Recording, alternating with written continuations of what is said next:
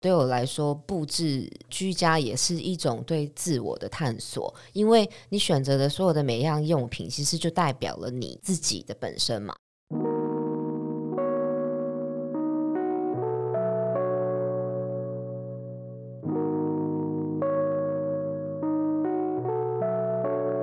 本期节目由迷诚品 Podcast 和三彩文化共同合作播出。嗨，大家好，我是 Spring。今天编辑陪我聊一下是特别企划哦，是我们找来了五月份的新书，邀请了陈设美好的生活作者，同时也是七仙陈列设计事务所的创办人 Sophie，跟我们打个招呼。Hello，大家好。其实我们不叫 Sophie 啦，哈，不然仙女啦，仙女打个招呼。大家好，我是七仙陈设的三度 Sophie。好，仙女好。我们在其实，在邀请陈设的作者之前呢，我们对这一集的主题有左思右想了很久。因为呢，毕竟陈设是非常视觉的饗宴，对我来讲，那我们怎么样透过 Podcast 来做介绍？我们应该要怎么讲这一集呢？所以，我们最后呢，这个题目的方向，我们就希望透过作者的眼睛跟手来感受一下，怎么样培养自己。平常日常就可以做到，只要有 Sophie 一点点的美感就好了啦。我们今天要多问他一下，那我们请 Sophie 来聊一下，你就一开始怎么接触到陈设，然后你怎么找到乐趣的？我先来跟大家讲一下，我们今天要如何透过聊天的内容来介绍陈设。那我会用一些例子来做比较，让大家可以至少能够分辨陈列设计呢，它整体的这个意思或它的涵养。那我们刚刚提到，Spring 问我说是什么时候开始接触陈设的？其实我相信每个人在日常生活中都早就已经。布满了陈设在你的周边，比如说你今天选择了一个床单，然后你选择你的床头柜，你床头柜上摆的东西，对我来说，这个就已经带入了陈设摆设的这个方式，只是我们太自然了，所以我没有发觉。那我自己本身是一个很喜欢腻在家里的人，我可以溯源到最早，可能就是我高中时期吧，那个时候我考上了复兴商工。那我很常就是改变我房间的油漆颜色，因为改变房间油漆颜色，那个是一个对于一个高中的小女生来说是很可以，好像掌握的一个自我的很大的变化空间。那我尝试过，比如说鲜红色，然后深蓝色、绿色，然后桃红色，各种的配色，因为我很在意居住空间对我的感受，所以我。我我从这些颜色中，我就是看到了很多的变化，就是光仅仅是颜色而已。然后高中的时候，我也受到学长的影响，很喜欢去逛跳蚤市集。嗯、那跳蚤市集买回来的东西。你就会开始布置打点家里嘛，或你喜欢的东西会把它摆设起来。所以我觉得，如果真的是我从什么时候开始有意识的去布置房间的话，可能真的是年纪蛮少的。逐渐直到出社会，发觉自己对这方面还蛮有，因为历经累月，我被邀请去做一个集团的顾问，开始我就真正觉得自己开始。以兴趣为专业，然后以专业为生，这样。我觉得在这些呃，应该是说你出社会之后做的很多案子里面，因为其实很多人哦，第一个会问的就是室内设计跟陈设有区别吗？或是我要怎么理解它？哦，你你会怎么去定义他们的差别，或是有相同不同之处？我觉得其实有一个概念，就是我们所居住的环境，它是由三个。大方向来构成的。第一个是建筑，建筑就是我们盖了一栋房子起来，它有基本的砖啊、水泥啊、钢筋啊这些材料。那建筑师盖完建筑之后，它不一定会符合人的生活需求。那这个时候呢，我们就会有所谓的室内设计。来顾虑，比如说通风、阳光，然后湿度、动线这些便于人们生活的空间再改造。那这个部分呢，并不会跟陈设混淆的原因，是因为有了室内的设计之后，才再来最后这一步才是陈设。那有一个伦敦建筑师张道明，他有一个很明显的说法，他说他觉得室内设计呢，就是需要按图施工，也就是像我刚刚所说的，我们是在改造建筑不足之处。来装潢这个空间，使人得以居住，但是这一定不够的嘛。你在一个天地壁盖好的空间里面，你肯定会需要一些日用的家具啊、生活用品啊、床、柜子。那他说需要按图采购的，就叫做室内装饰，也就是我们说的陈列设计、居家设计。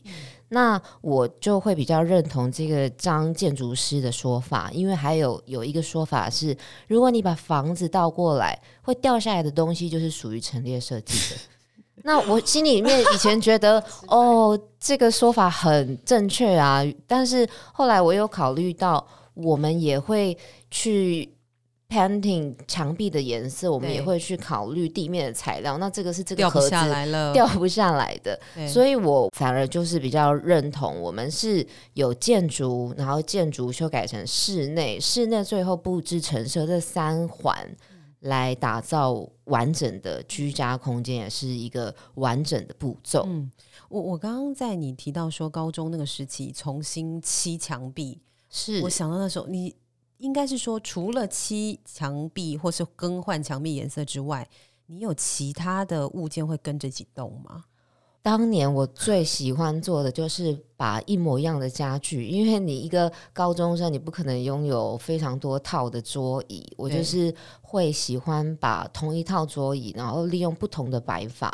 哎，你会发现床可以这样移，我的自己床一个单人床就是不知道移了多少个位置，每个位置我都会去试，桌椅我也会跟着这样子布置。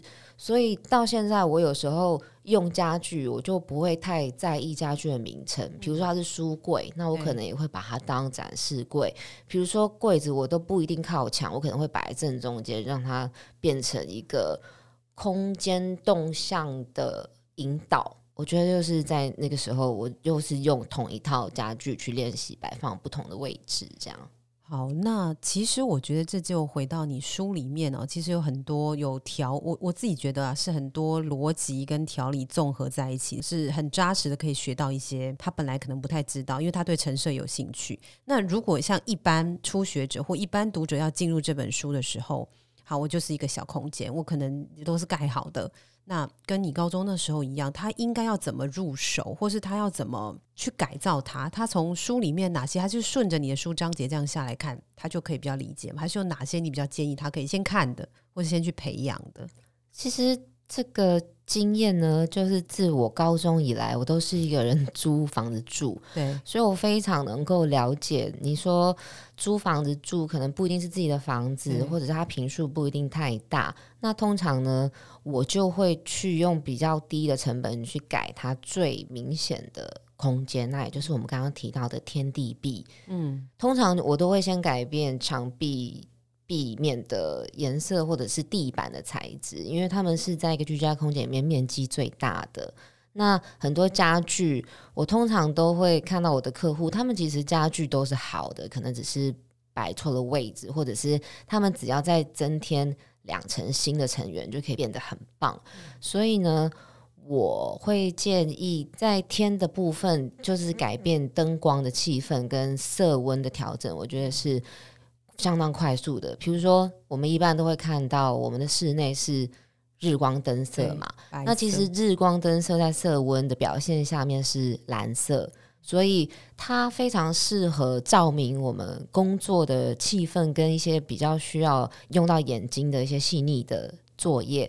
但是呢，这个冷色调可能就不一定适合居家的感觉。如果你想要快速的改变你的房间气氛的话，我会建议从灯光，然后颜色、壁面跟地板的材质。现在呃市面上流行很多快扣，然后卡扣，然后各种不同的 PVC 贴木地板。我自己以前也是常常就是铺满自己的小公寓，那个整个转换起来的效果，可能比原本的冰冷的瓷砖地会呃让你感觉上温暖许多。所以这是我对。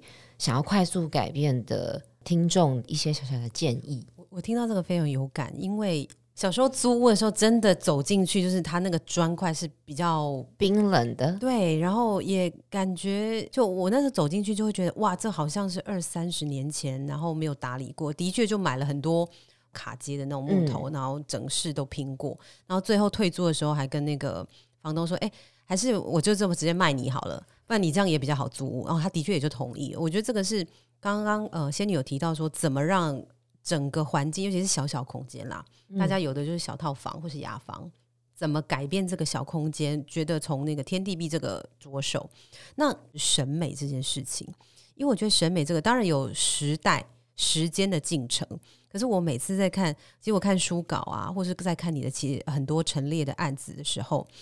那个陈设的美感，就像你说的，你一直在改变。如果物件没有换，你只是改变它的配置，可是有些人配起来就那怪怪，你说怪怪的，怪怪的。这个审美这件事情，训练美感，或者说你说呃，你墙壁漆的很大胆，可下面 配的就很怪嘛，就一般人看起来很怪。那这个东西怎么训练呢？这有办法训练吗？我觉得，如果一般的人他想要，比如说创造更舒适的居家美感的话，第一个我会就像书里面讲的，我觉得有个人的喜好、个人的喜欢、个人的偏向这件事情很重要。因为我曾经有个客户，他就是来找我想要布置他的新家，那我就问说：“你平常有什么？”喜欢的风格吗？他就说没有诶、我觉得每种风格都很棒。然后你就会继续深入问说，你有喜欢的家具啊，或者是你的生活方式，然后你就会发现他真的是什么都好诶、这个时候就会让我们觉得比较会无从下手。因为比较没有线索，对我来说，布置居家也是一种对自我的探索。因为你选择的所有的每一样用品，其实就代表了你自己的本身嘛。你今天如果选择了你很喜欢 Hello Kitty，你想要房间里面可以布置它们，又显得很可爱，或者是你喜欢公仔，你喜欢一些古典的风格，你喜欢现代的风格，那所有的来自于都是你的喜好。那我觉得首先有喜好。有接触的物件，就是你必须要走出去，你可能要多观察身边的环境啊。你今天走进一个店铺，你觉得很喜欢，那你就可以看看说你喜欢的是它哪一个部分？你是喜欢它的灯光打法，还是你是喜欢它的风格装饰？你觉得有哪样是吸引你的？我觉得从这边开始，那你有了喜好，你有了方向之后。我会开始觉得你就可以开始比较了。比如说，你今天看了这个古典台灯 Tiffany，你觉得很好看，那你第二天、第三天、第四天，你累积你你看的灯越来越多，你知道种类越来越多，你就可以从他们之中做比较。比如说，呃，Tiffany 灯它就是用镶嵌的彩色玻璃，然后细腻的工艺来出众的，或者是现代的灯就是以冷冽的钢铁、现代的线条来表现。那从中去比较大家的不同，自然有时候你就会懂得分辨它的优劣。比如说质感，塑胶的质感跟一些钢铁的质感，入手的沉稳度，这书内我们都有提到，那个是呃相当的不同的。所以我就会用四种方式，比如说。质感啊，它的外观啊，这些材料去分析。那在书里面，我们就有把它举例了很多的方式跟图片，来希望大家可以理解美感是怎么样比较出来的。刚刚其实 Sophie 有提到，就是关于自己风格的，你可以先找寻嘛，探索自我的过程。对，那这个有人的风格是喜欢多种风格吗？有这种？当然有啊，像我就是啊，像我觉得呃，市面上很多。的选物店，他们都是你知道人，我们为什么需要选物店吗？是因为这个世界上的选择太多了，嗯、现在琳琅满目，所以我们需要选物店去帮我们过滤一些他们眼中所见到的美好。因为选物店的选品是由主理人的喜好而来的嘛，是那可能就有人专攻日本。的古董家具，有人专攻法式的古董，有人专攻德国六七年代的太空时代的产品。嗯、我觉得我比较不一样，就是我我是看到喜欢我就买，嗯、日本的我也买，法国的、泰国的我也买，就是只要我觉得好看，它合乎我想要让我觉得哦，一眼心动，我就会买。那买回去，你要怎么把不同的东西混放在一起。那我就像我之前提到的，如果这些东西都是你的眼光搜寻来的，他们的来源都由你而存在，那我就相信他们一定有办法是可以和乐融融在一起。对对对，就像选衣服一样，是。我其实很喜欢仙女在作者序里面有提到，生活是所有杂琐的日常总和哈。然后你又说，生活是由许多选择与喜好而陈列组成的样貌。我觉得就是你刚刚讲的，你自己选来的东西，你很清楚你的喜好，那个喜好不是随意的选来的。这个所谓有点直觉，但是其实又是选择过的东西，我觉得的确就可以把家里面呃你所谓的那个美好生活状态找出来。那呃，我们在节目最后，我们请仙女给我们用一段话，有办法用一段话吗？一段话 推荐你的《陈设美好的生活》这本书。我这次非常谢谢大家的合作，因为 这不是这不是只有我一个人就可以办到的事情。因为这本书其实藏在我心中非常的久，自从从七仙我决定要创作这个品牌开始，我就相信推广陈列设计是。我的初衷，有时候我们会借着讲座去宣导我这些的想法，但是我觉得能够把它作为一本书本，用这样子实体的方式保存下来，让你成为一本，你只要想到问题，你就可以立刻去翻，你只要有问题，这里面尽量的都能够回答你的话，那我觉得这本书的存在就非常的有意义，对购买它的读者来说。就是也希望里面的有任何的一段，不管是一句小话还是一张照片，如果能触动你的话，那就是我写下这一本书跟大家一起合作的最好的目标。我们非常谢谢今天仙女来跟我们分享和很多如何透过城市让生活更美好的方法哦。那这本书其实有四百三十六页。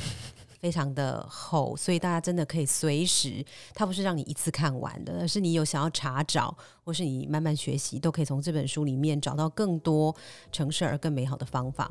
那呃，我们今天节目呢就到这边结束。那想了解更多陈设美好的生活新书内容，可以点击本集的节目资讯栏。欢迎留言与我们分享你对陈设的看法。